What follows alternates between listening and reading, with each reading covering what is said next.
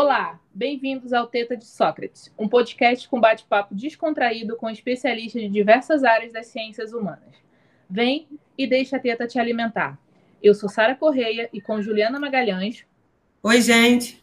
Vamos conversar essa semana com Juliana Barreto Farias, professora adjunta nos cursos de licenciatura em História e bacharelado em Humanidades da Unilab, Campo dos Malês, Bahia no programa de mestrado em Estudos Africanos, Povos Indígenas e Culturas Negras da Universidade do Estado da Bahia, Campus Salvador, e no programa de doutorado en lettres de la Université Cheikh Anta Diop, Dakar, Senegal.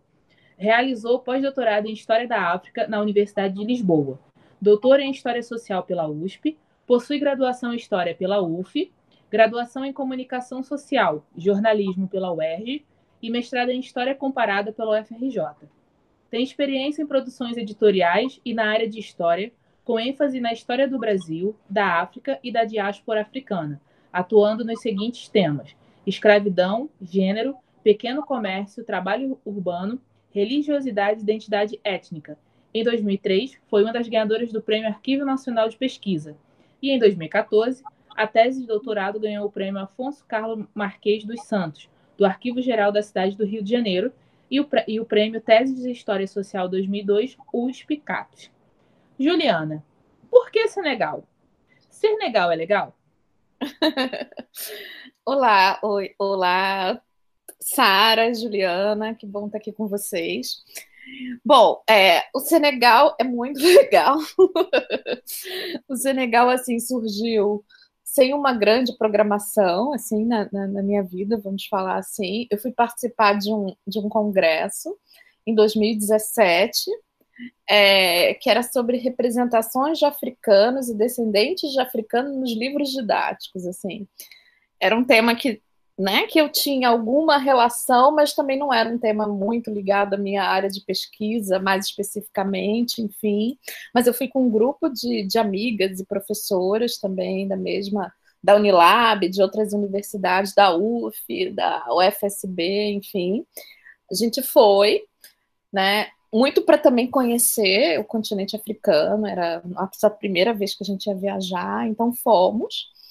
E foi, assim, uma viagem fantástica, assim, é, não só por tudo que a gente vivenciou lá e porque estava um grupo, né, a gente fica brincando que aí, assim, né, eu moro em Salvador e eu tenho uma relação muito grande com a Bahia. Eu sou do Rio de Janeiro, mas a minha família é baiana e eu vim morar aqui na, em Salvador há mais ou menos 11 anos. Mas, assim, todas as relações com a Bahia estão na minha memória e estão na minha vida. Então, é, né, tem a música CNC, né? Eu não vou cantar, né? o Senegal. E a gente e essa foi a música que a gente saiu daqui com ela e essa música virou a música do congresso. A, o encerramento do congresso foi todo mundo cantando e africanos de vários países, enfim, de mãos dadas, cantando a música em vários sotaques, enfim.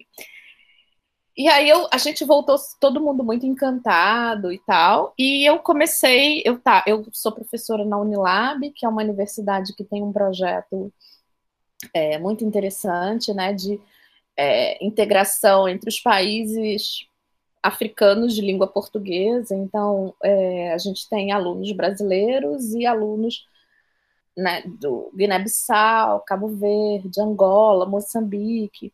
São Tomé e Príncipe. E então, como professora da área de história, né, na Unilab, sobre vários temas que a gente pode. Na verdade, sou professora de, de várias áreas, mas nos últimos tempos, assim, né, da área de história, já dei muitas disciplinas, é, muitas disciplinas ligadas à metodologia, enfim, mas também a diáspora africana, e nos últimos tempos sobre a história da África.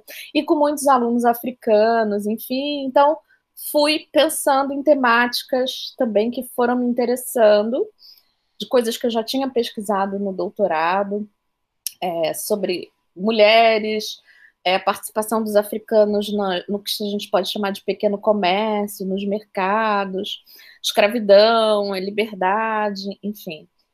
Essas temáticas assim meio básicas e aí quando voltei, né, fiquei com uma ideia de construir um projeto de pesquisa em torno disso, por conta também de, de tudo que eu fui observando e também até mesmo pesquisando nesse período que eu estive no Senegal. E aí, assim, dessa primeira viagem, um ano depois, eu já tinha preparado um projeto de pesquisa, já tinha. Fe... Eu, vou... eu fui para Portugal só para uma viagem para poder pensar onde eu poderia fazer o pós-doutorado. Já tinha contactado um, um, dois professores para serem meus supervisores. A minha ideia inicial era fazer uma pesquisa é, na fronteira, pensando a fronteira entre a região da Casamance, que fica no Senegal, e a Guiné-Bissau, das mulheres que saíam para comprar produtos, né, atravessavam da Guiné-Bissau para Senegal para comprar produtos para vender nas feiras, enfim, um pouco pensando nessa relação do que eu já tinha meio pesquisado das mulheres nos mercados, e era uma pesquisa assim até um pouco muito ambiciosa assim, porque a minha ideia era ficar lá, né? No, fazer tipo trabalho de campo. É, numa região, é assim, né? Com meu, com minha, meu conhecimento muito básico do francês, tipo, oui, merci, bonjour. É, e assim, sozinha, eu sou pesquisador né, na área de história, muito mais ligada à pesquisa de arquivo, então era para fazer um trabalho de campo que eu até fazia na Unilab, eu tinha projetos com os alunos, a gente tinha uns projetos de audiovisual, de fazer vários trabalhos nesse sentido, mas não assim de algo num outro país, enfim. E aí um dos professores que eu contactei em Lisboa falou, olha, não sei se é a melhor coisa para você fazer agora. E ainda tinha assim, é, o Senegal é um país, né, que tem é um país que tem 95% da população muçulmana, e ao contrário né, dos estereótipos do que são os muçulmanos, é uma, uma sociedade que não tem né, conflitos, nesse, nenhum conflito nesse sentido, assim, é algo, uma convivência bem tranquila entre as. Né, tem, tem uma pequena população cristã, enfim, mas não é né, dessa coisa que a gente vê na mídia, como se fosse associação entre Islã e fundamentalismo, enfim. Mas essa região da Casa Mansa, ela tinha alguns conflitos por conta de questões territoriais. Então, eu lembro que um colega até guineense falou assim: Nossa, você quer ir para lá? É, é, um pouco arriscado, porque você é estrangeiro, você pode até ser sequestrada, porque pode servir como. Eu falei, ah, que isso e tal, enfim. Aí, assim, conseguiram me convencer assim: olha, talvez não seja o melhor projeto você fazer agora. Porque você não pensa, assim, nessa, nas mulheres negociantes das regiões da, do Senegal e da Guiné-Bissau, pensando numa pesquisa mais histórica, que já é a área que você pesquisa e tal. E aí eu voltei de Lisboa e, sei lá, tinha um edital aberto do, do, do CNPq, enfim, para projeto, faltava duas ou três semanas, e eu fiz um projeto em duas e três semanas, assim, é, sobre as mulheres negociantes, né, que no Senegal chamadas de sinhares, na Guiné-Bissau de Inharas, e que elas se envolviam com é, negociantes e agentes coloniais, enfim, mercadores europeus, formavam famílias mestiças e se tornaram as grandes negociantes dessas regiões, assim, né? Que no caso, no caso do, do, do da Guiné-Bissau seriam duas regiões, Bissau e Cacheu, e do Senegal, São Luís e Gorré, que eram as duas ilhas que, que nesse, até pelo menos meados do século XIX eram as, as regiões que, que eram colonizadas pelos franceses, que era o Senegal francês, assim, né? É, e aí, né, fiz o projeto, né, fui aceita lá na, na, na, na, Universidade de Lisboa, fui liberada da Unilab, do CNPq demorou um pouco, primeiro não fui, depois fui, aceita, e era o período da Temer, assim, eu entrei numa super treta, porque eu fui aprovada, tudo, me mandaram todos os e-mails, e aí eu tive uma treta interna, que uma diretoria interna disse que não vamos dar para ciências humanas. Mas no final das contas eu ganhei a bolsa, assim, né? Quando já estava até lá, sabe? Mas foi, não foi, foi, um, foi uma grande história, assim, enfim. É, mas eu fui antes mesmo assim, né? Eu fui meio que, não, eu vou e tal. E aí eu fui pesquisar, fiquei dois meses no Senegal, é, sozinha. E aí, nisso, como eu falei, assim, eu aprendi o francês. Aí eu fico falando até para os meus alunos, assim, tal, porque muitas vezes assim parece assim que você ir pesquisar na África e tal não é uma coisa tão fácil, né? Porque tem toda a dificuldade meio logística, financeira, enfim, e tem a dificuldade da língua, né? A gente acaba sendo aqui, né? Eu vou para a África, as pessoas falam cinco, quatro línguas, e a gente aqui mal fala uma segunda língua, uma muito mal às vezes, e uma segunda língua. E eu fui aprendendo francês porque tudo que eu tinha que ler era em francês.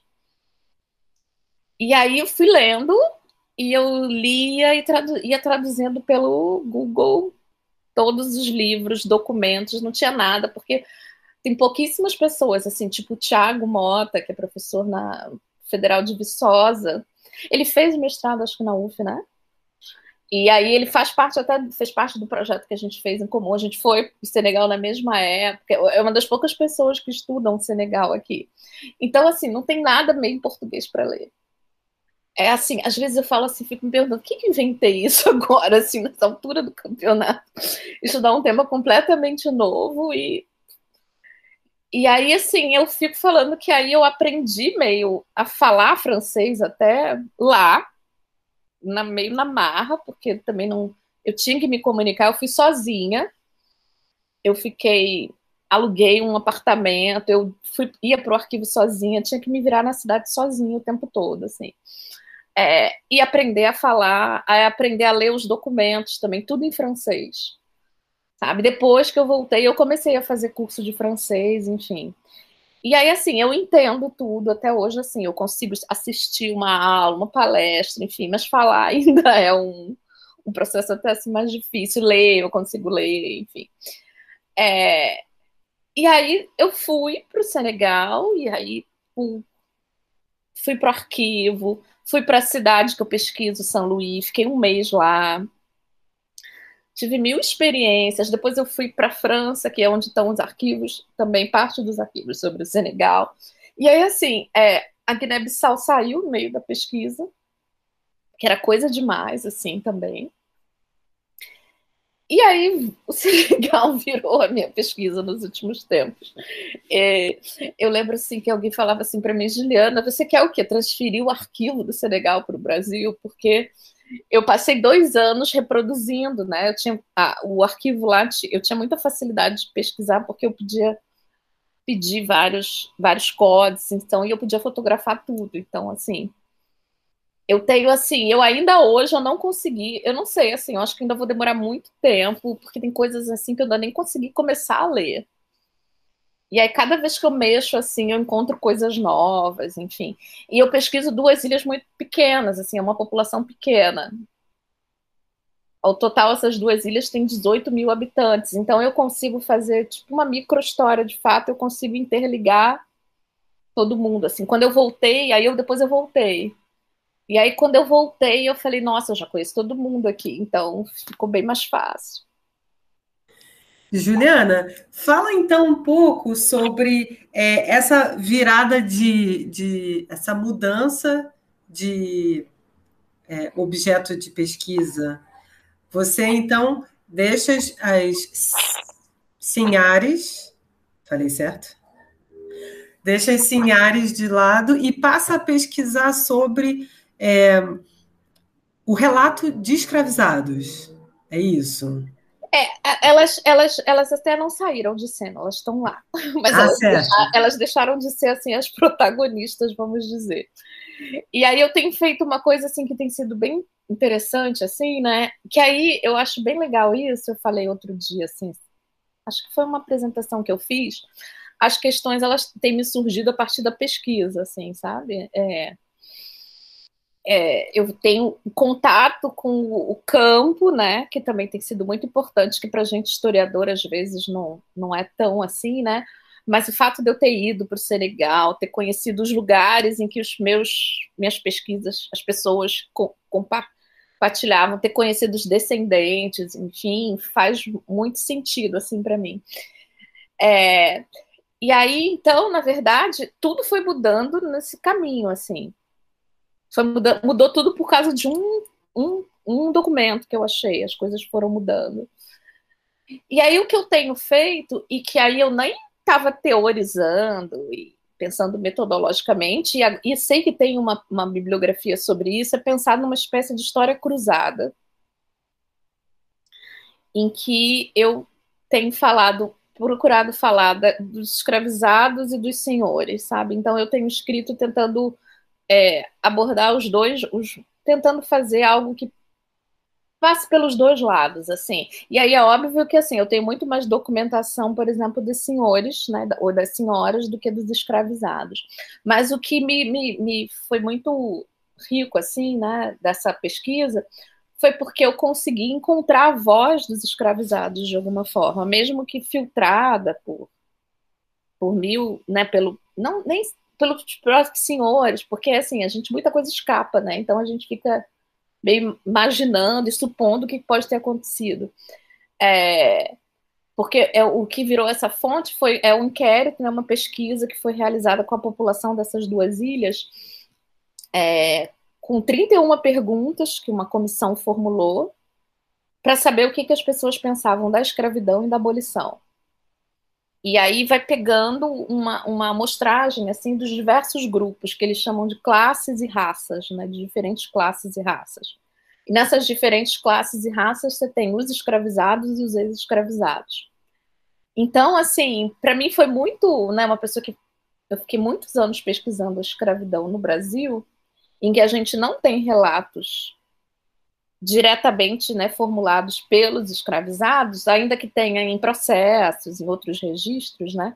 Eu trabalhei no, no, meu doutorado com um tipo de documentação muito interessante também, que são os processos de divórcio, em que ex-escravizados africanos falam diretamente sobre o que consideram suas relações conjugais, as brigas, enfim, então, você tem, de alguma forma, também a voz desses escravizados, mas tem um escravizado falando o que, que ele espera da liberdade, o que, que significa liberdade, quais são. E aí eu vou percebendo que a liberdade tem vários significados. Então, isso para mim foi assim muito. Sabe? Foi algo que mudou, assim. Aí, eu, meu, aí minha pesquisa virou uma outra coisa, né? É, e aí eu estou agora fazendo um trabalho a partir desse inquérito, porque eu consigo perceber o que cada grupo, né, cada classe, como é, é, é o termo que é usado, dessa, dessa sociedade, considera o que é a escravidão, o que é a liberdade. E aí lá tem várias questões que perpassam, porque é uma sociedade muçulmana, então é a relação o que é a escravidão e o Islã. Eu penso que é escravidão e gênero, eu penso várias questões. O que é pensar também a escravidão nesse espaço africano, né? Assim, acho que tem uma discussão do que, que era é, aí eu consigo observar alguns espaços de maior autonomia ou não, mas ao mesmo tempo eu penso que a escravidão é escravidão em qualquer espaço. Eu acho que não dá para pensar numa melhor ou pior. A escravidão é um, uma relação, enfim, que não é, não, não dá para pensar nesse, nesse tipo de, de julgamento, enfim. É, então foi um, porque até a minha pesquisa inicial ela era mais assim, né, para a gente pensar que são mulheres africanas que então, ela tinha um, um, componente mais assim. Mas aí eu continuo também pesquisando isso, eu continuo pensando a questão racial, que é também uma questão forte nessa, nessa, nessa discussão, nessas duas regiões, enfim. Juliana, qual que é o período? Ah, sim, então, a, é, é, o, é, o, início do século XIX. É, porque aí, assim, só para pensar numa cronologia para essas regiões, é, essa, né, essa região, ela, ela inicialmente ocupa. Eu estou falando de duas ilhas né, no Senegal, é, e Saint Louis, Gorée e Saint Louis, e, e, essas são as duas ilhas que até pelo menos meados do século XIX vão ser a, a, a, a vão constituir a, colônia francesa do Senegal e alguns postos ao longo do rio Senegal, essa, né, que você entra a partir do, de São Luís, que é essa ilha. As outras regiões, que são chamadas de reinos, países, enfim, elas têm uma autonomia, elas não estão sujeitas à França. Mas essa também é uma região que tem uma disputa entre Grã-Bretanha e França. Então a França ela toma, ela retoma o Senegal a partir de 1817. Em 1802 a abolição do tráfico. A, em 1848, a abolição da escravidão em todas as colônias francesas, mas no interior do continente, nessas outras regiões que depois constituem o Senegal, continua existindo escravidão. até princípios do século XX, algumas regiões. Então, assim, ela, são é, relações mais complexas. Juliana, eu tenho duas perguntas. Tá. Vou fazer, fazer por parte. Tá. Um, uma é essa questão, você fala das, das relações raciais dentro da, dessa sociedade. Você pode falar um pouquinho mais do, do, que, seria, do que seria isso para o Senegal? Porque aqui no, no Brasil a gente já consegue imaginar como é que é, como, como seria. Mas como é dentro do, do Senegal essas relações raciais? Depois aí, eu faço outra pergunta. Aí você fala assim, pra, pensando nesse período que eu pesquiso ou mais recente? Não, é, desculpa, no período que você pesquisa. Ah, Depois certo. eu vou fazer uma pergunta mais recente. Então, nesse período que eu pesquiso, isso se torna importante, porque tem, assim, essas duas ilhas, elas são duas regiões praticamente desabitadas, que elas começam a se desenvolver a partir do momento em que elas se é, conectam com esse mundo atlântico, seja com o comércio, seja com o comércio, o tráfico transatlântico, né, de escravizados. E aí então elas começam a se desenvolver. E isso tem uma migração de populações do interior do continente de mulheres que acabam se relacionando com esses europeus. E aí você começa a formar uma, uma população mestiça nessas, nessas duas ilhas. E essa população mestiça, ao longo do tempo, ela se torna a elite dessas duas ilhas. Então, assim, há uma correlação bem estreita entre é, raça, classe, né? Se a gente vai falar nesse sentido também. E aí eu acho interessante porque é o termo usado, né? Não é um termo que eu estou usando até pensando em questões eu estou teorizando agora, mas é o termo que está nos documentos, e gênero também, porque são os filhos dessas mulheres que se tornam elite econômica e política dessas ilhas. E nesse documento, aí como eu falei que é uma, uma questão que surge a partir da pesquisa, é, há uma, uma, uma discussão também racial, né? e aí é uma discussão que passa até pela questão da língua francesa, é, os termos para designar, eles chamam de negro cativo e negro livre, aí se usa noir e negre. Noir, negre tem um, um, é um termo mais pejorativo, inclusive hoje não se usa esse termo na França. Assim, né? Seria equivalente ao nigger em inglês, que é, não usa também. É, né? Que aí é, seria mais é ou menos. ofensivo, né? É, e aí, assim, é o que se associa ao escravo e que se associa a várias questões como a gente pensa, pensava aqui, né, em tempo, período colonial, mas também no imperial, do que, que seria chamar o preto. Então você associa ao escravo africano e aí, mais posteriormente, a vários comportamentos negativos. Né? Então, nesse, por exemplo, nesse inquérito, o, o negre é o, é o vagabundo, Aí é, são termos utilizados, é o que é não propenso ao trabalho, é o que, quando se tornar livre, pode virar um criminoso, enfim. E é, o, no, nesse próprio inquérito, os próprios noir, que aí quando eles se auto-identificam, eles se chamam de noir, eles têm, eles, eles falam que eles são negros e os negros são irmãos e por isso eles desejam a liberdade dos seus irmãos. Isso faz parte dos depoimentos. E aí eu acabei pensando, é, acabei desenvolvendo uma discussão que na verdade ela está em ela está ainda em, em discussão para mim, né? É, não é uma questão ainda com uma conclusão, enfim, de que acontece uma racialização da liberdade que se essas pessoas elas nem se veem como negras nesse sentido tão diferenciado, mas quando elas são obrigadas a falar né, do que, que elas serão quando estiverem livres, elas se encaram como um grupo racial né, e, e, e, e tentam positivar o que seria esse negro livre, nesse noir livre.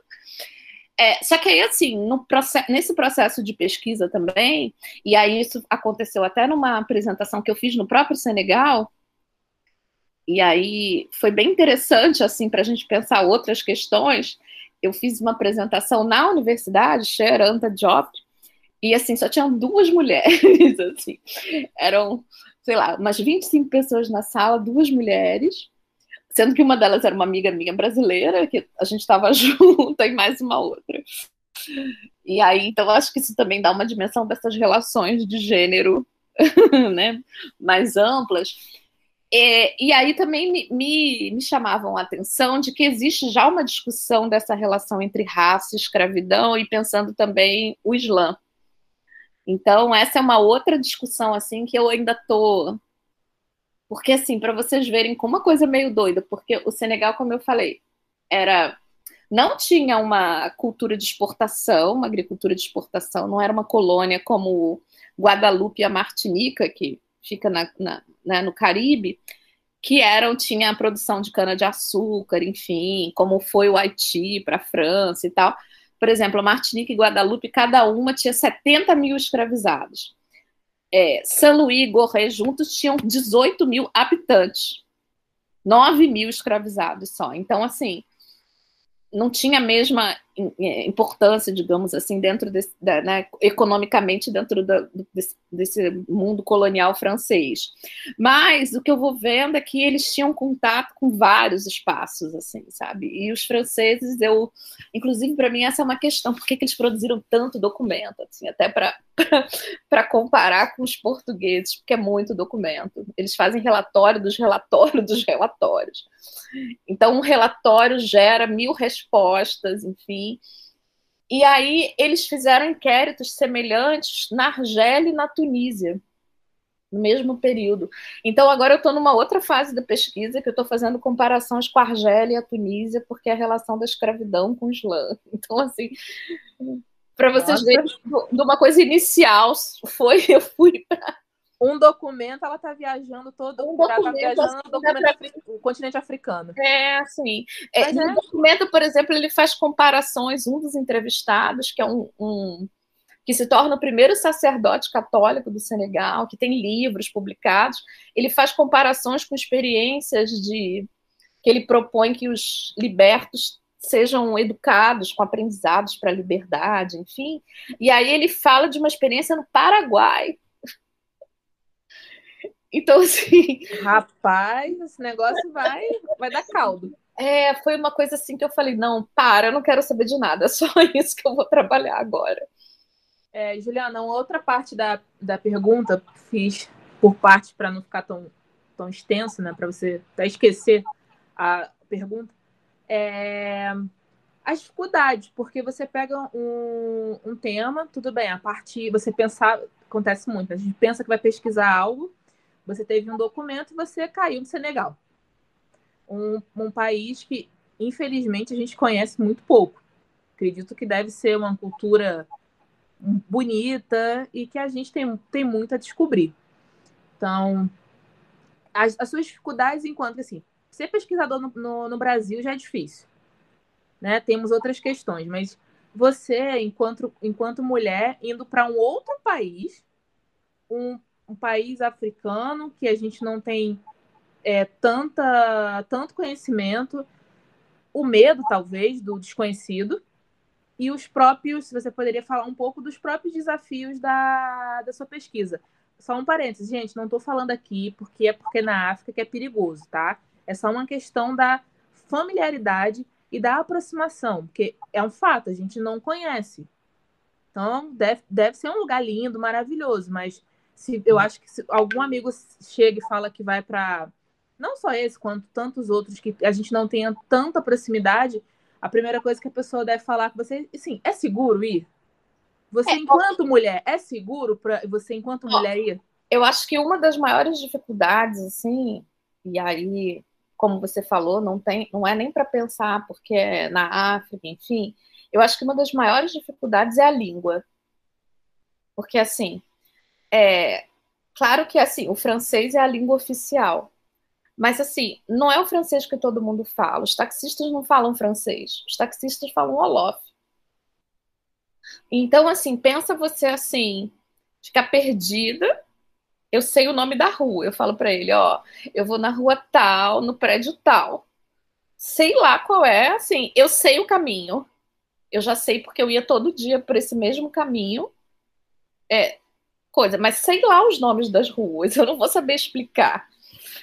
E aí, assim, eu já passei mais de uma vez que a gente ficava perdido com o taxista, e assim, Então, assim, não é só não saber francês tão bem, assim, sabe? Talvez, assim, se eu fosse, é, né, falasse francês fluentemente, talvez fosse um pouco mais fácil. Mas, assim, tem a primeira questão que é da língua. E às vezes dá meio um desespero você não conseguir se comunicar. E aí eu me comunicava em inglês, eu misturava inglês, francês, e assim, eu falava que eu criei um pidgin, uma, uma língua assim que eu inventei, que aí as pessoas iam comunicando. E eu fui sozinha, e depois eu, essa minha amiga brasileira, que também fez pós-doc no mesmo período, ela foi para lá, mas no primeiro mês eu fiquei sozinha. Eu fiquei sozinha num apartamento, é, e aí tem a questão racial que a gente falou, né, no, no, no, período da pesquisa, mas tem a questão racial atual. Ninguém sabia muito bem o que, que eu era. Porque eu, uma vez, assim, eu fui falar que eu era negra e falou, não, você não é negra nunca. Então, teve uma super discussão. Eu falei, olha, porque eu tenho que te explicar a situação racial do Brasil e tal, blá, blá, e tal. Eu não sou francesa, porque aí a, as mulheres francesas têm uma outra inserção lá. E aí, de repente, eu era brasileira. Uh, Brasil! São très belles, não sei o quê. Então aí tinha aqueles estereótipos assim da brasileira. Aconteceu uma coisa assim, super assim. Duas pessoas acharam que eu era italiana. Eu falei, italiana? Mas aí era por conta do sotaque. Não tinha muito a ver com a aparência, enfim. Mas assim, eu não, eu não me senti insegura nas ruas aí, no sentido. Eu me, senti, eu me sinto muito mais insegura no Brasil, de andar no Brasil. É, eu, eu não sei assim também se é uma, uma, é uma questão minha, mas a questão da religião muçulmana ela faz com que nas ruas você tenha uma, um certo controle na relação entre as pessoas, assim. Mas ao mesmo tempo é uma sociedade assim que as mulheres elas têm um lugar assim muito, então assim, é, na, na, né, na, época eu estava casada, então, e aí era uma questão, você é casada, assim, sei lá, a pessoa falava comigo, professor universitário, eu falava que eu também era professora, estava pesquisando, mas a questão era assim, você é casada, cadê seu marido? Eu falei, ele está no Brasil. Você tem filhos? Eu falei, tenho, meu marido está com meu filho, não é possível, o que, que você está fazendo aqui? Então essa era uma questão, assim. E era uma questão em tudo quanto é lugar, na universidade, no táxi, no jardineiro da casa que eu estava. Então, assim. E eu falei: olha, o meu, o meu, meu, estado civil não me não interessa, né? Eu estou aqui como pesquisador, enfim. Então, tinham essas coisas, mas, assim, é, foi muito menos difícil do que eu pensava, assim, sabe? Então. É, e não sei, eu também eu, sou, eu, eu, moro no Brasil, eu sou professora no Recôncavo Baiano, então eu, eu, eu convivo com muitas coisas muito similares, assim. Então, para mim, não foi uma. É claro que às vezes você tem que. E, eu, eu, e aí, dessa última vez que eu fui, fui, e foi uma coisa assim, né? Eu cheguei no Brasil no dia, sei lá, 5 de março, dia 12 de, ju, de março 13, entramos na pandemia. Então, assim, meu último momento, né, mais, né, eu saio muito pouco de casa, enfim, para coisas mínimas, mas assim, eu vim da, do, do, do, do Senegal para direto para a quarentena. E dessa última vez eu fiz uma viagem é, pegando vários transportes do Senegal até a Guiné-Bissau. Fui para Gâmbia, Guiné-Bissau e depois voltei para o Senegal. E aí peguei assim o que a gente o que se chama lá no Senegal de sete places. É um carro que você bota sete lugares, as pessoas vão ocupando, enfim. Peguei sete places, peguei van, peguei barco, enfim. Foi assim, passei por várias fronteiras e né? Aí foi uma viagem assim também. É, de pensar do que é uma experiência de você ser brasileira, por exemplo, na Guiné-Bissau foi interessante, assim. É, e aí, eu outro dia falei sobre isso, eu falei, olha, sabe o que eu posso falar do que é ser brasileiro na África? É Neymar e Ronaldinho, porque foram os que me abriam contatos, assim. A Gâmbia, ninguém sabia o que era o Brasil, mas sabia quem era Neymar e a novela favorita que passou cinco vezes. E aí, assim, ah, então o fato da gente falar de futebol assim fazia alguma diferença e tal, mas na Guiné-Bissau a gente já estava passando da fronteira, estava eu e esse meu amigo Thiago, que a gente foi juntos para, ele estava lá pesquisando também. E aí a gente já estava assim, ah, deu tudo certo, aí os policiais nos chamaram. Não, tragam as malas. Aí a gente teve que abrir as malas, foram tirando tudo. Eles não conseguiam se conformar assim, como brasileiros pesquisam a África? Por que vocês são professores de história da África? E aí foram tirando tudo e tal. E aí eles só meio que se convenceram porque a gente foi falando de futebol, não sei o quê. Aí foi falando quem que eles já achavam que não estava bem, não sei o que e tal. E aí depois o motorista do carro nos falou o seguinte: olha, eles pararam vocês porque os principais traficantes de drogas que passam aqui são brasileiros da América Latina. Então, assim. é... E aí era engraçado até, porque assim, eu, nessas horas, era até menos. É, teve, uma, teve não, não sei se foi na Gâmbia e tal, que eles queriam que a gente apresentasse o certificado da vacina da Covid já era uma, a Covid ainda era uma coisa assim que era quase só, né, os chineses que tinham, era, era meio assim, assim, só ainda essa coisa. Aí a gente falou, como vacina? Como que a gente tem certificado? E aí demorou um tempo para a gente conseguir passar, enfim. Então, assim, tem essas dificuldades, é, mas assim, eu, eu não sei, eu posso te falar de muitas coisas piores que eu já passei na Bahia, no Rio de Janeiro, do que eu passei na África, assim, então é, e eu acho que a minha maior dificuldade, se eu posso, posso dizer, foram muitas vezes a questão da língua, até.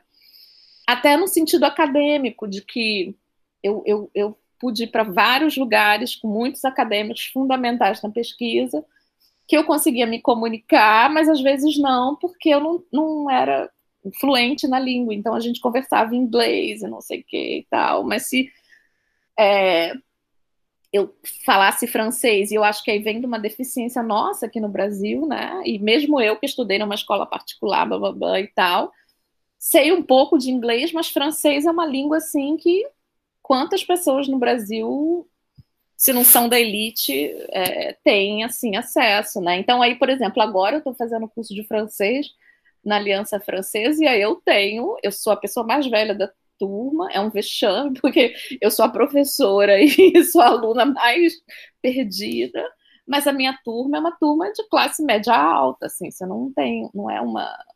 Quanto lá no Senegal, eles estão estudando português também, sabe? Mesmo sendo uma língua. Você tem a opção de fazer português. Você faz francês, que é a língua oficial, você pode fazer o Wolof, que é a língua mais, né, nacional, mais, né, você tem aí você sabe a língua da sua família, do seu grupo, e você ainda faz uma outra língua. E você pode escolher espanhol, inglês e até português. Então, eu acho que esse é um grande, para mim, uma grande questão da, da, da de, de, quando a gente forma os africanistas aqui no Brasil, mas é uma deficiência assim da nossa formação escolar, né? Aqui muito mal o português, né? A gente está é. lutando para ter ter português decentemente. Pois é. Ai, gente, que, que tristeza. Eu ia perguntar, é, eu ia perguntar, é, Juliana, é, a cabeça fugiu. Ó. ah, sim. Né? Lembrei, lembrei. Não, lembrei. É, você acha que essas é, bem, você acha que essas experiências elas foram importantes para você pensar o seu objeto de pesquisa? Ah, foram fundamentais, assim, né? Eu acho que elas, elas inclusive, assim, não sei se elas foram fundamentais para até mudar o meu objeto, né? Porque. E aí, não, ainda teve isso. Eu, eu tive um outro objeto de pesquisa no meio da pesquisa. Porque, assim, eu estou fazendo também uma outra pesquisa que também tomou uma dimensão grande no meio do processo de pesquisa. Porque, assim, é, é, os descendentes dessas, das Sinhares, né, eles ainda são meio elite do Senegal. Então, eu, eu consegui entrevistar e conhecer alguns, né? E teve uma, uma dessas descendentes, chama Madeleine Senghor. Ela era filha, não, ela foi casada com um, um sobrinho do Senghor, Leopoldo Senghor, que foi o primeiro presidente do Senegal independente, enfim. E aí ela, ele foi nomeado embaixador do Senegal no Brasil. Então ela viveu um período no Brasil. E aí eu fui na casa dela, e ela é de uma família de Sinhares, ela é descendente das Sinhares, enfim. E aí então eu fui na casa dela para conhecer a história da família, a história dela do Brasil, enfim. E aí também essa, esse contato com essas pessoas também me dá uma ideia de que quem eram esses grupos na própria sociedade, como eles ainda continuam se movimentando, enfim. E aí eu fui na casa dela, gente, ela, ela é uma artista plástica, enfim, então passei um dia na casa dela, depois fomos almoçar. E aí falando assim, ah, eu vim para cá e eu era tipo a única brasileira no arquivo. Né? O arquivo tinha muitos pesquisadores senegaleses, tinha alguns americanos e eu, a brasileira, assim, que não tinha praticamente. Né? Aí ela falou: Ah, mas você não conhece uma pesquisadora brasileira que teve aqui, a Nise? Eu falei: Ah, não conheci e tal. Aí ela foi pegou a tese dela e me mostrou a tese dela que ela fez na década de 70 na França. E aí ela aí que, que, que a partir dessa desse contato tudo sobre a Nise foi aparecendo, e eu e essa minha amiga, Maria Aparecida Lopes, que estava fazendo pós-doutorado lá também sobre arte africana, enfim, a gente foi localizando tudo da Nise. Aí a gente chegou, ela foi uma historiadora formada pela USP, negra, uma mulher negra, filha de uma empregada doméstica, enfim. São Paulo, fez história na USP na década de 60, e quando se formou na história na USP, ela foi para o Senegal.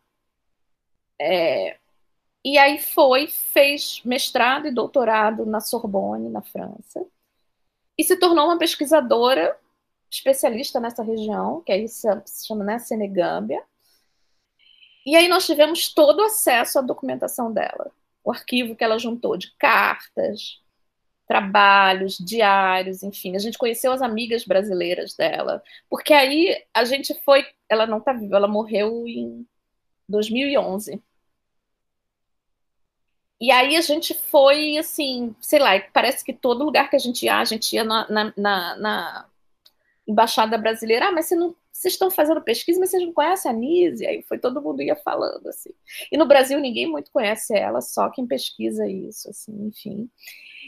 E aí a gente descobriu que lá na Universidade Xeranta Diop, a família, né? Porque aí ela não tinha família, mas tinha uns amigos brasileiros, que ela ficou doente no final da vida, esses amigos cuidaram dela, e todo o arquivo dela ficou com esses amigos. Então, uma parte desses, desse arquivo, esses amigos doaram para o acervo da Xeranta Diop, o arquivo, e outra parte ficou com eles. Então, a gente entrevistou essas pessoas, a gente está fazendo meio um documentário com eles sobre a história dela, sobre a nossa descoberta dela e a história dela. E a gente teve acesso a todo o arquivo dela no, na, no arquivo lá da, da universidade. E a gente está fazendo um projeto sobre a Nise também. Então, assim, ela meio que, eu falei, nossa, ela meio que escolheu a gente para falar sobre a trajetória dela. E aí, assim, foi uma coisa meio assim: essas amigas nos deram fontes, ela me deu fontes. Eu falei, meu Deus, o que eu vou fazer com isso? Eu tenho os diários dela enfim, eu tenho fotos, assim. Então, também foi uma outra coisa que a, a pesquisa no campo, porque, assim, alguma agora, né, com tudo na internet, eu falo muito para os alunos, assim, vocês não sabem o que é ter a, a hemeroteca da Biblioteca Nacional na internet, vocês não têm que ficar lá no, no microfilme. Você joga a palavra e a coisa sai, vocês baixam no, no, né, no, no PDF. Isso assim, a Gallic, que é, da, que é, que é o, a, da Biblioteca Nacional da França, também está toda na internet. Você baixa tudo, assim, que você quiser. Só que, assim, você ir para o lugar, você consegue vivenciar coisas, assim, e é isso, descobrir um novo tema de pesquisa no meio da... que não é a mesma coisa, assim. E que eu acho que, assim, nós, historiadores, a gente... É, esse trabalho de campo, sei lá, que é quase meio pensando com, como mais da antropologia, mas eu acho que também é fundamental assim, para a gente. É, não só assim, pode tem também essa parte da, da, questão da história oral, das tradições orais, mas eu acho que está é, no lugar, assim, até para entender, até como as memórias vão se construindo, então o que, o que se preserva ou não, enfim o fazer historiador mesmo, né? Você está se fazendo ali na relação, pensando objeto, a pensando assim. O objeto está sendo transformado pela sua própria atuação ali naquele lugar. Sim. Juliana, é, você falou, eu deixei passar. É, eu queria que você falasse um pouco, porque eu achei bem interessante que você mencionou que havia algumas concepções sobre liberdade pensados por esses escravizados, por esses escravizados, é, que eu acho que é interessante a gente pensar, porque a gente tem uma dimensão de escravização e de liberdade muito específica para o Brasil, né? em termos é, da nossa relação com o Império Português e da nossa relação a construção do povo, mas a gente não conhece o Senegal e qual é a relação que eles têm com os grupos sociais, com a Inglaterra, com a França, que, é uma, que provavelmente formam uma concepção completamente diferente, ou pelo menos é, posicionada de maneira diferente da nossa. Queria que você falasse um pouco sobre isso. É, porque assim, fica tipo, né? A gente tem uma, uma ideia assim de que o oposto da escravidão é a liberdade, assim, né? Como se fosse. E aí, o que, que significa essa liberdade, né? Assim, enfim. É, tem um grupo específico, e aí eu acho que ele é bom até para essa discussão, que aí foi nisso, no meio dessa. Ele acabou se tornando uma parte da pesquisa também. Eu acabei de fazer um texto assim sobre ele. Se chama Engagé Atam. É como se fosse assim, trabalhadores contratados. Que são trabalhadores que uma categoria que surge depois da, do, da proibição do tráfico. Como a gente tem, tipo, os africanos livres no Brasil. É, ele surge assim: são trabalhadores que são resgatados dentro dos, dos navios que são confiscados no tráfico ilegal. E aí, então, eles não são, eles são confiscados, mas eles não são libertados logo. Então, eles ganham, eles assinam uma espécie de contrato, que nessa hora que eles assinam um contrato, eles assinam o ato de emancipação, mas eles só ganham a liberdade depois de 14 anos de trabalho. Então, é aí é, é dito que esse período é o período de aprendizado da liberdade. E aí, esse período de aprendizado da liberdade, eles fazem os mesmos trabalhos que os escravizados, eles convivem com os escravizados e eles não são de fato livres. Então, assim, eles têm uma liberdade afiançada num documento, mas eles não são livres de fato. É, e, e, no Senegal, né, especificamente, existia, a partir dessa legislação, existia essa figura desse engagé, e que aí, como ficava né, sem poder recorrer aos escravizados e com a necessidade de mão de obra na própria colônia do Senegal e nas colônias é, da, né, do, da, da, do Caribe, eles criam né, uma, uma legislação que permite que se compre escravizados no interior do continente, se resgate, que é o termo, né? É rachar, é, na verdade, não, rachar, é rachar, né? Que aí é o termo em francês. E aí, no momento que você compra, você assina esse ato de libertação, de emancipação, que na verdade é um contrato de trabalho, em que ele tem que trabalhar durante 14 anos e é enfim que ele vai ganhar a liberdade. Só que assim, né? é, como acontecia no Brasil e em diversos outros espaços assim do mundo atlântico, vai acontecer nas colônias inglesas também, por exemplo, os escravizados que são levados para Serra Leoa e outros espaços, é, é, é, esses contratadores, né, que são os engagis, eles vão fazer várias formas de burlar a lei. Então, eles, eles vão, muitos vão passar o tempo trabalhando, alguns vão ser declarados como se tivessem morrido e aí vão ser é, inscritos como escravizados, enfim. Então, o título até desse texto que eu fiz é Um Novo Cativeiro, porque aí você vive uma situação que você não é escravizado mais, mas você também não é livre. Né? Então, assim, o que é ser livre?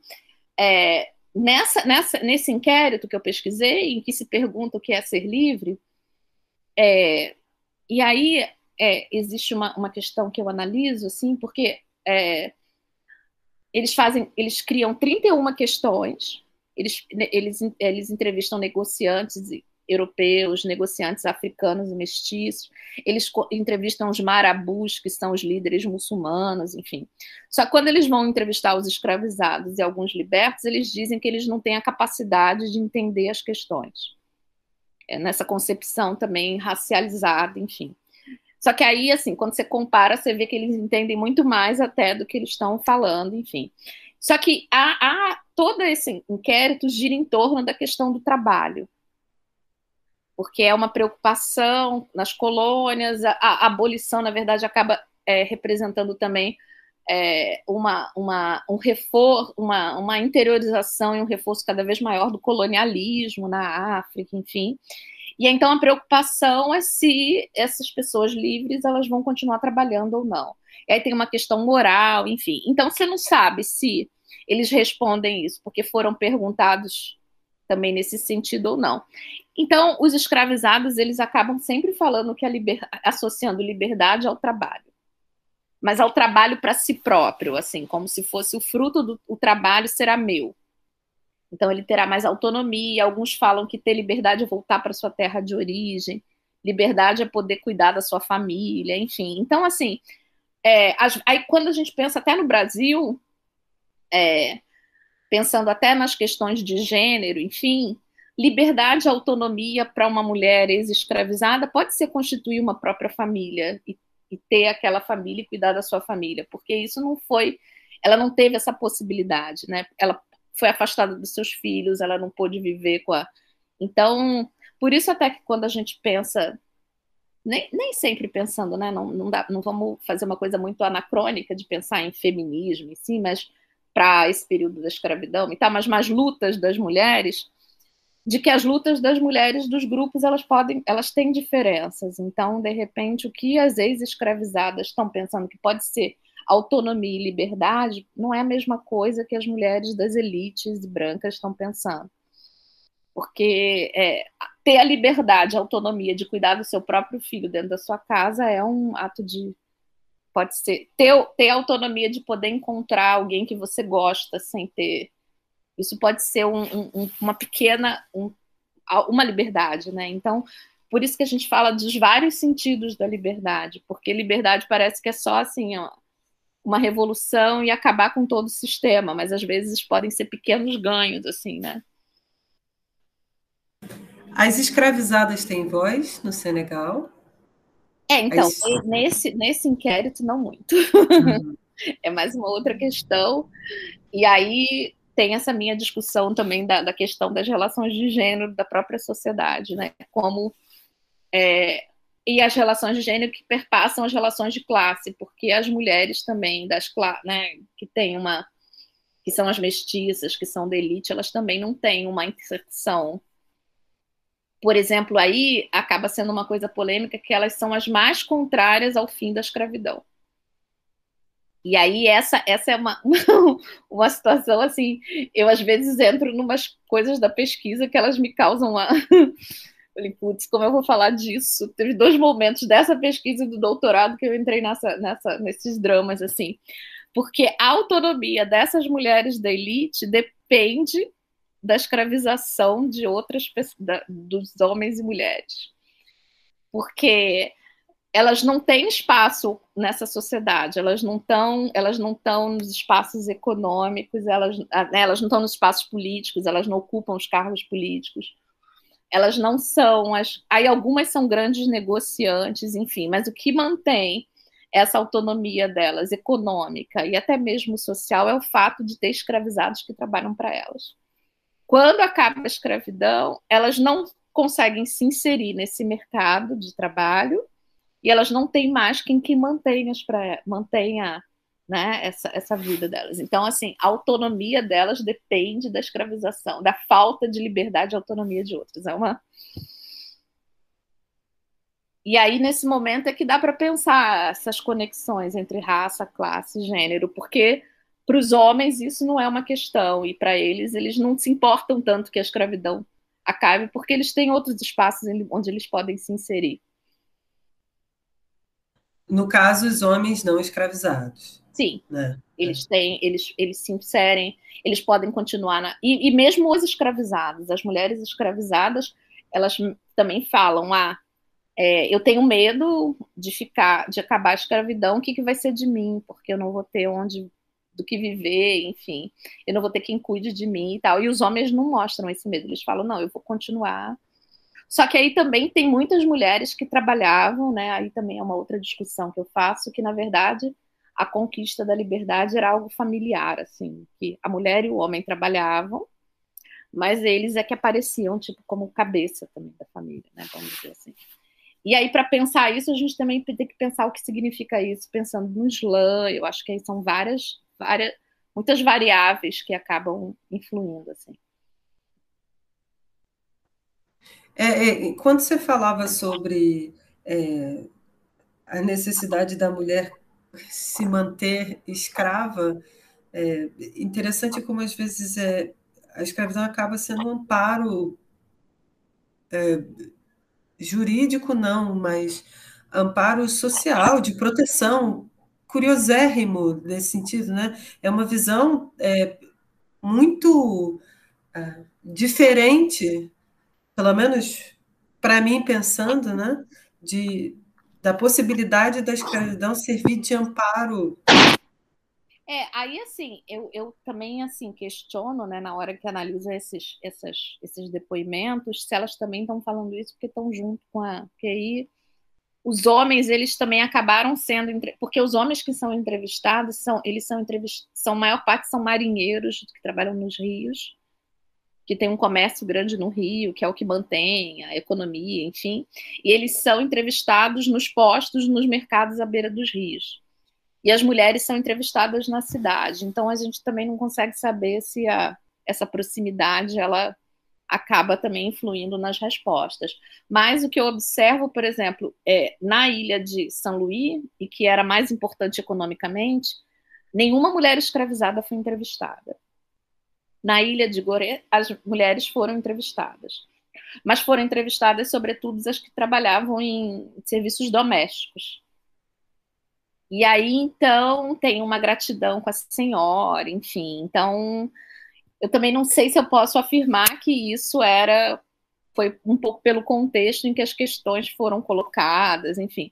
E Com aí tantos eu, filtros, né? É, e aí assim não dá para saber se em que, em que circunstâncias né, as entrevistas foram feitas. Mas eu encontro outros documentos em que tem mulheres que vão né, falam que estão desertaram, né, que fugiram, e que brigam para conseguir a liberdade das suas filhas, filhos, enfim. Então, assim, eu acho que é um depende. Aí também, né, tem esse olhar assim para a fonte, para as circunstâncias.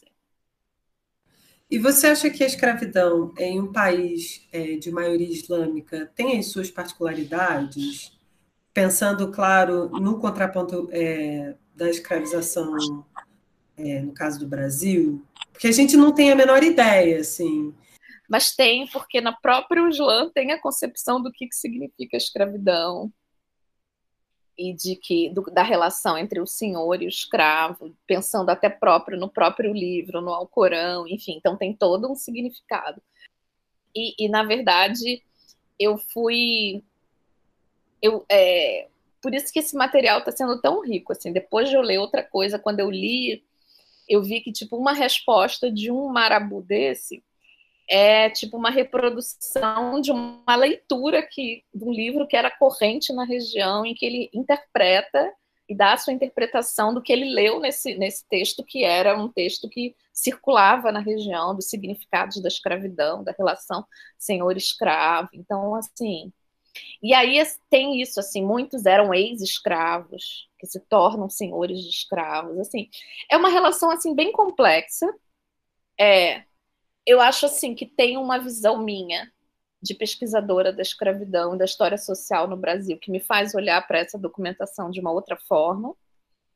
E aí tanto que esse esse documento não é um documento inédito, mas ele até então ele não tinha sido analisado com esses detalhes das conexões entre as trajetórias, é sempre meio visto numa coisa muito mais global, assim, sabe? Mais pensando nas estruturas, enfim. Então, eu acho que esse meu olhar de, de pensar de história social, de pensar nessas relações, é, de pensar até também no sentido da escravidão, e aí tem algumas proximidades, mas tem essas especificidades, assim, do, do continente africano.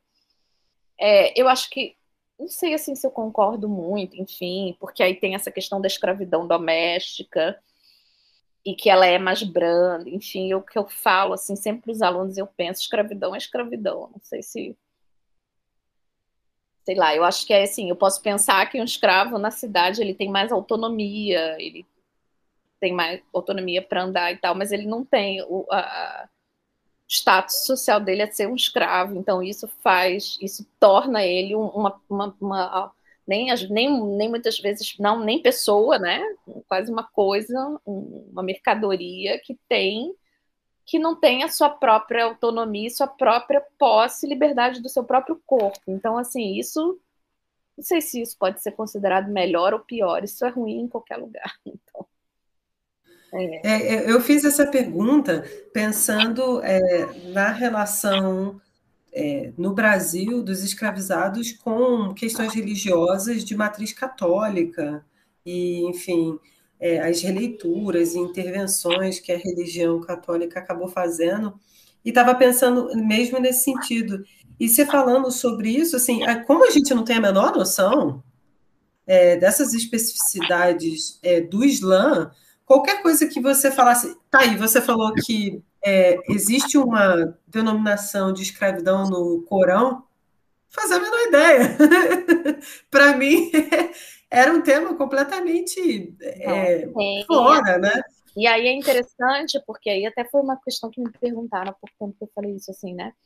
Que eu falei que é, existe uma hierarquização entre os entrevistados nesse inquérito, né?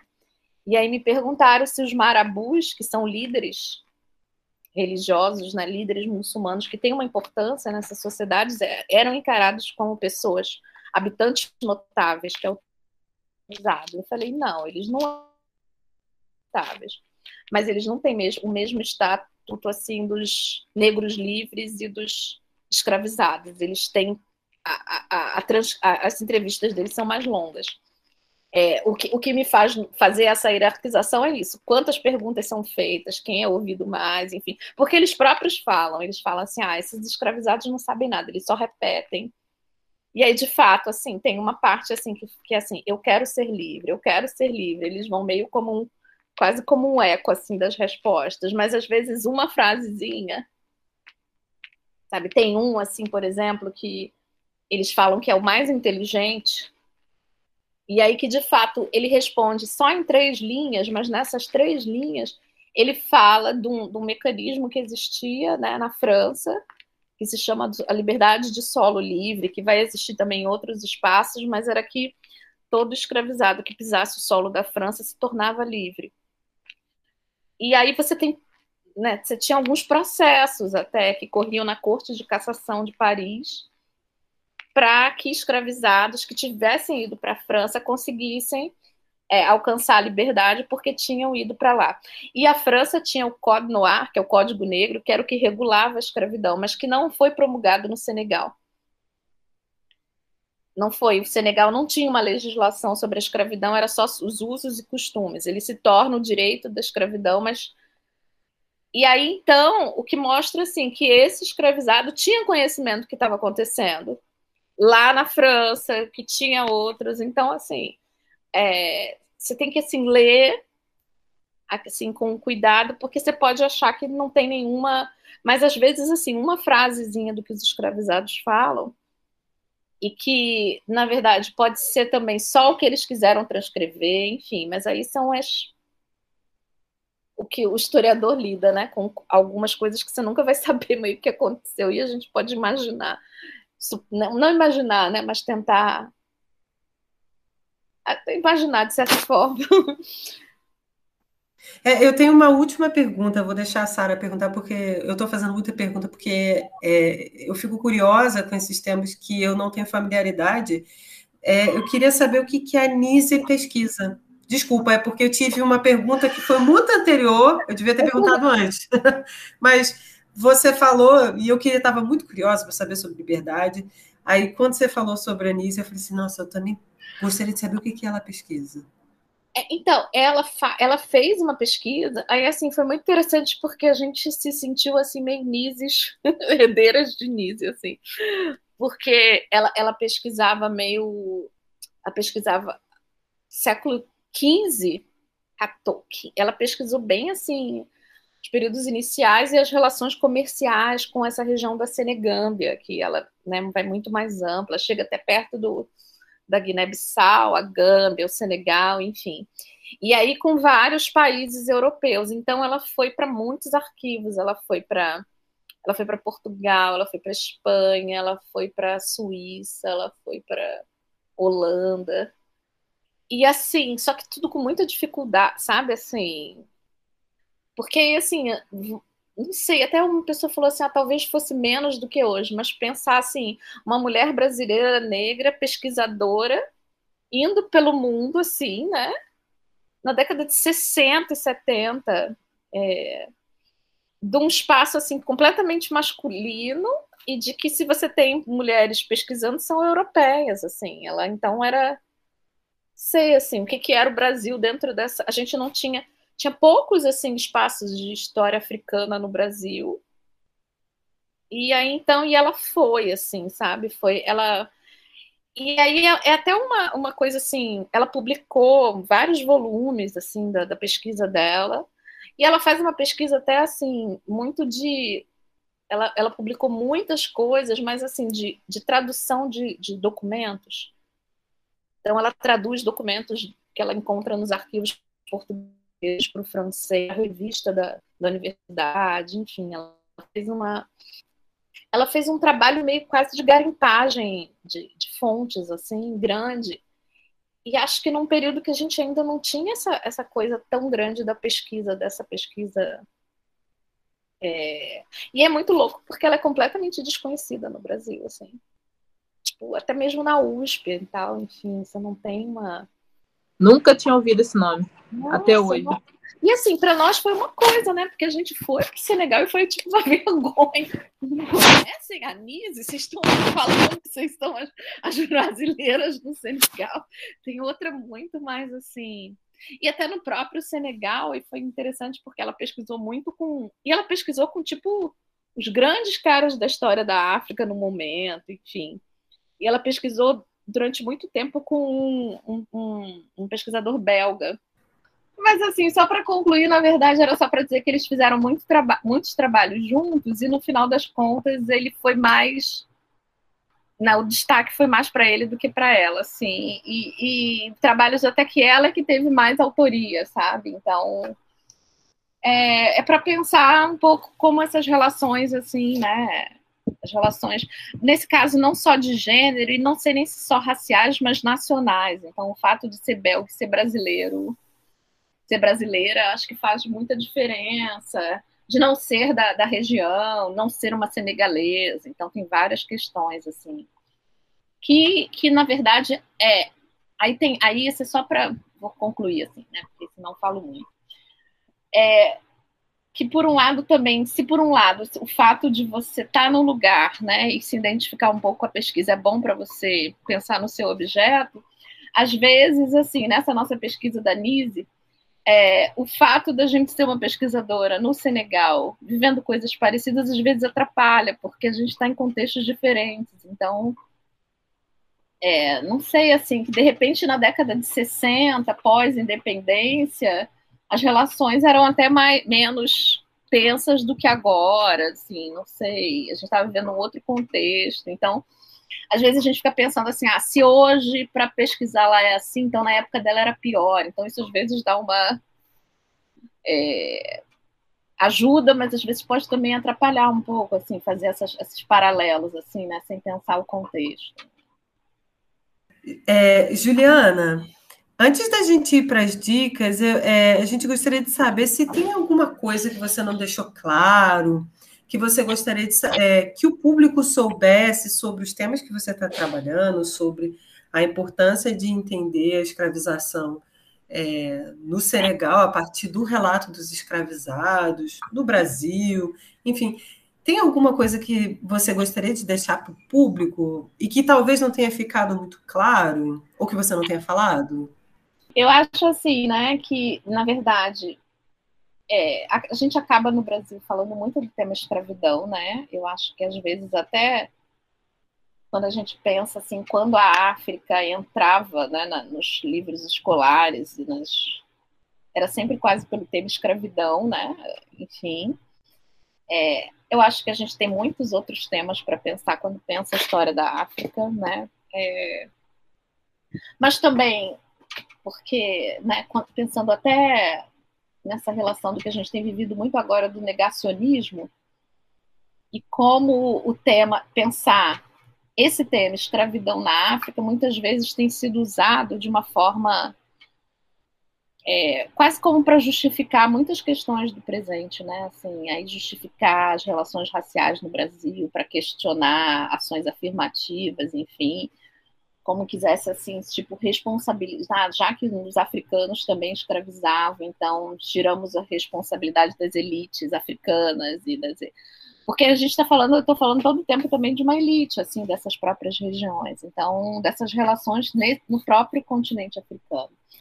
Então, assim, são temas às vezes um pouco delicados, eu acho, né? Porque, sobretudo nesse momento que a gente está vivendo, né, em que essas questões elas estão sendo mal usadas, né, para justificar práticas políticas ideológicas do presente. Mas eu acho que elas são fundamentais para entender essas sociedades também hoje, né, dessas relações que ainda continuam. É, eu acho que assim a gente também tem que pensar que a gente também está vivendo um momento muito difícil para pesquisa acadêmica.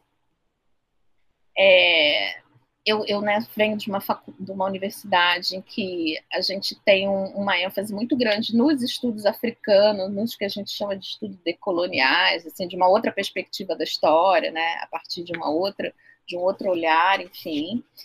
É, mas infelizmente, assim, eu acho que também para a gente desenvolver a pesquisa, a gente precisa de incentivo, né, do Estado, das próprias universidades, enfim.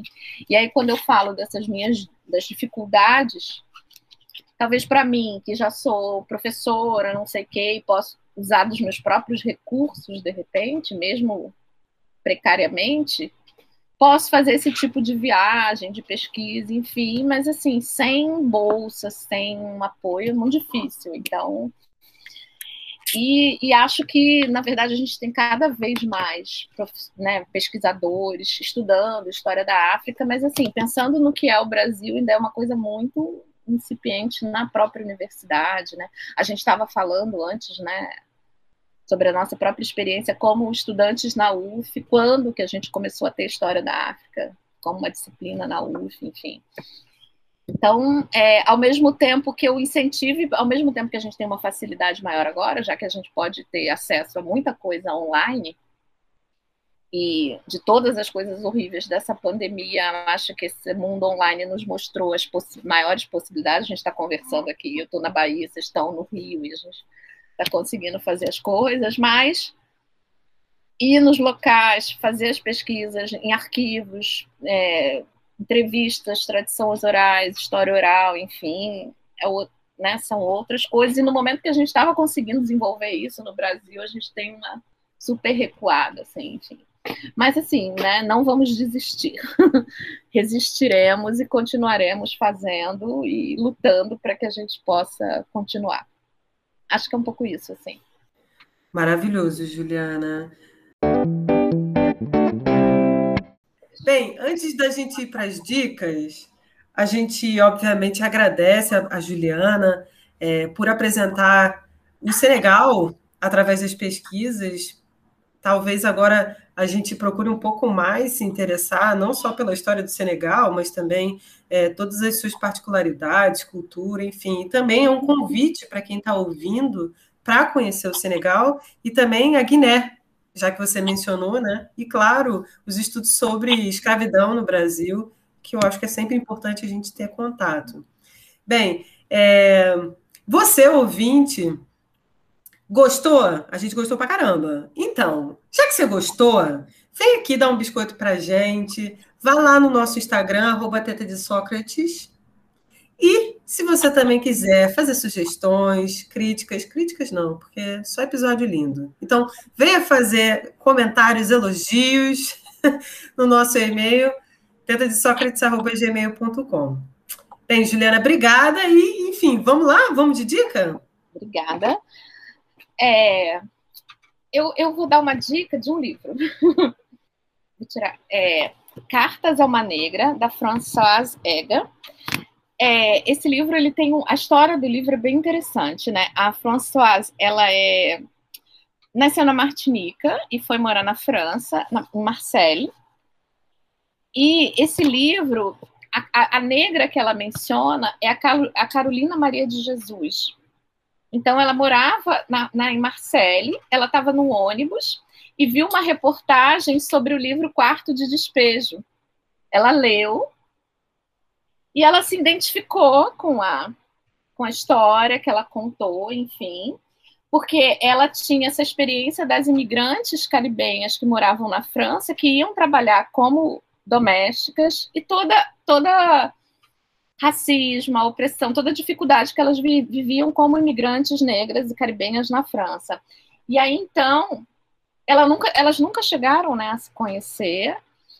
Ela, ela escreve cartas como se ela estivesse descrevendo, ela resolve, né? Ela é casada com um martinicano também, é, que tem uma situação um pouco melhor, que ele trabalha ele trabalha numa, numa coisa ligada ao exército, enfim, mas ela também trabalha como faxineira em várias casas, em, né, de, na, na, em Marseille, enfim. E ela resolve quase fazer uma espécie de trabalho de campo, trabalhando em várias casas e conversando com várias outras também empregadas domésticas e faxineiras, enfim, e vai contando tanto a vida dela como a vida dessas mulheres, e ela tem esse sonho de ser escritora, mas fazendo as cartas para Carolina Maria de Jesus.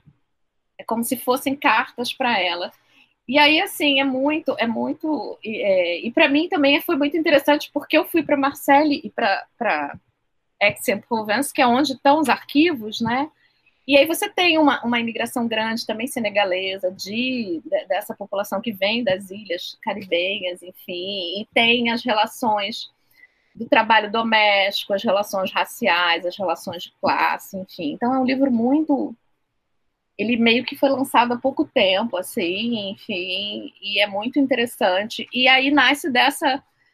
É, desse, é, é, um desencontro que é um encontro, porque elas nunca chegam a se encontrar, mas as histórias delas se conectam, assim, é um livro assim muito, muito legal, muito bom. Estamos no momento Maísa, que é o momento meu mundo caiu. Mas então, eu também tô com uma dica de um livro, não li ainda, mas enquanto a Juliana foi falando, confesso que dei uma pesquisada aqui. Admito, não conheço, aprendi um pouquinho hoje sobre o Senegal, que é de um, é um acho que é autor.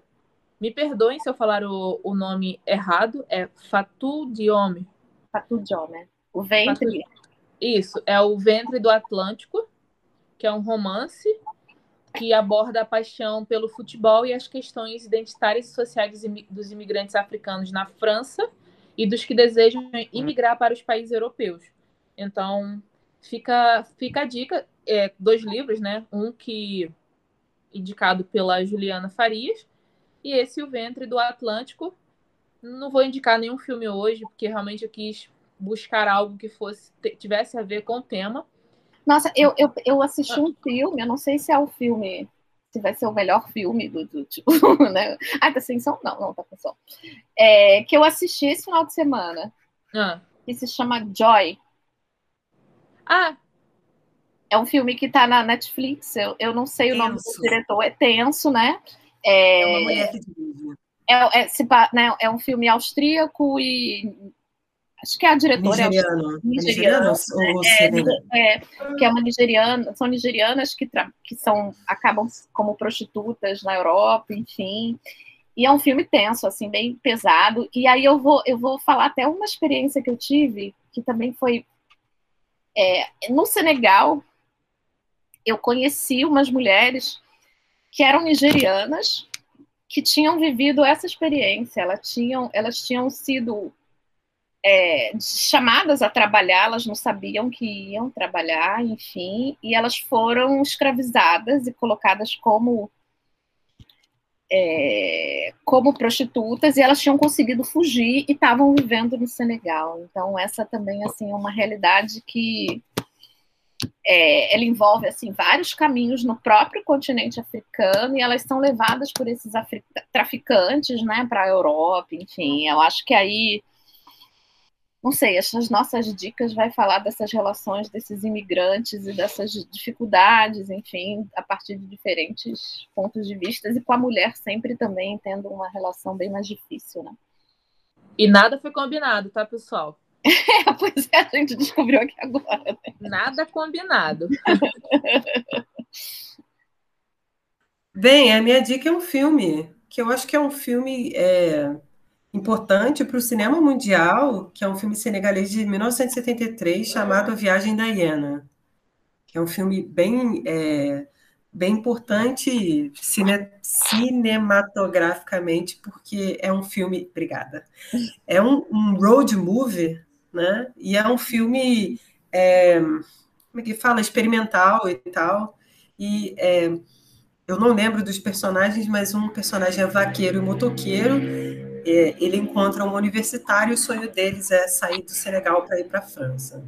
Eu acho que é um filme bem interessante, inclusive para quem não conhece cinema africano, cinema senegalês, acho que é conhecer esse clássico do cinema é, senegalês, e eu acho que produzido em todo o continente africano, eu acho que é uma experiência interessante. Eu gosto bastante desse filme. É isso. Gente, obrigada. Obrigada, Juliana, por ter aceitado o nosso convite. Agradecer a Jusceli, que deu o seu nome, né? Deu a sugestão. Ah, que legal. Obrigada. A Jusceli é uma querida, né? Da... Jusceli, a, a mãe várias de todo... gerações de, de A mãe de várias gerações né? de ufianos.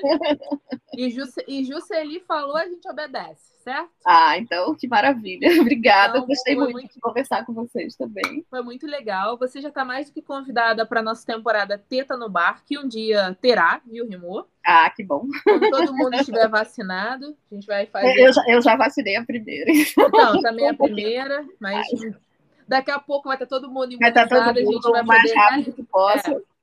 A gente vai realizar o sonho do Teta no Bar. Ah, próxima, a próxima, uma outra temporada. Então, assim, obrigada. Obrigada. A gente começou há pouco tempo e já estamos partindo para uma terceira temporada. Obrigada, que de novo, no começo de uma temporada, a gente traz mais, traz mais um país africano para cá. É, então, mais um país que a gente pôde descobrir um pouco. Você, quando tiver é, mais andamento com a sua pesquisa, se você quiser voltar para cá para falar, vem. Você tem nosso e-mail, só falar que a gente dá um jeito, de, a gente grava. A gente tem essa facilidade da, é, do Meet, né, para a gente conseguir gravar mesmo à distância. Então, se você quiser, tiver algum evento que você vai participar, algo que você queira divulgar, o Teta de Sócrates está de braços abertos, redes sociais abertas, só mandar para a gente a arte que a gente divulga lá na, na, na página do, do Teta de Sócrates, que é assim, a gente quer divulgar ciência, a gente precisa divulgar ciência, pesquisa, então, se quiser, está aberto, pode mandar que a gente vai, vai divulgar, falando quem que a gente pode marcar, vai para stories, vai para o feed, sei lá se o nome é esse, estou ficando velho. Enfim, muito obrigado, foi muito Maravilha, legal. gente, muito bom. Obrigada a vocês. Né? Que, que bom, né? Que vocês falaram que está no início, mas já está assim, né? Com várias né, com toda a divulgação, enfim, fico feliz. Fico feliz, né, de meio que voltar um pouco para não somos mais da UF, mas voltamos à UF. Eu sou de, eu é, bom filho, bom filho, né? a, a, a, bom filho volta a casa, né? A é. casa retorna, né? Niterói é minha cidade de, de, de nascimento, enfim. Eu, inclusive, vou para aí no mês que vem, então é, fico Obrigada, foi muito legal conversar, falar um pouco das pesquisas, falei bastante. Mas... Ótimo. A gente precisa disso, que a pessoa fale. É, é, nossa, é. Mundo, né? Então, vai Nossa, foi. maravilhoso. Como assim? obrigada. Assim? Obrigada, Juliana. Tá Ju, bom, obrigada também. Obrigada, Ju. E hoje eu tô aqui com duas Jus, né? É, Ju. É, é, é, é. Tô aqui. Obrigada, Jus. Mais fácil. Obrigada, Gente, obrigada. Ah, não, eu não posso. Ah, nada. Ah, Juliana, é a, é, nossos episódios também eles vão passar a ser é, veiculados na web rádio Poeira, que é do professor Márcio Bott. Então, daqui a pouco vai estar no ar também. Agradecimento ao professor Márcio e à Rádio Poeira. E agradecimento ao apoio institucional do INCT Proprietas. Estamos aqui para divulgação, divulgação científica, democratização do conhecimento científico, falando bonito, Gaguejei, mas foi. Então, gente, obrigada. Obrigada para quem está com a gente até agora. E até semana que vem. Venham se alimentar na, na teta de Sócrates. Beijo, gente. Tchau. Beijo. Tchau, tchau, gente.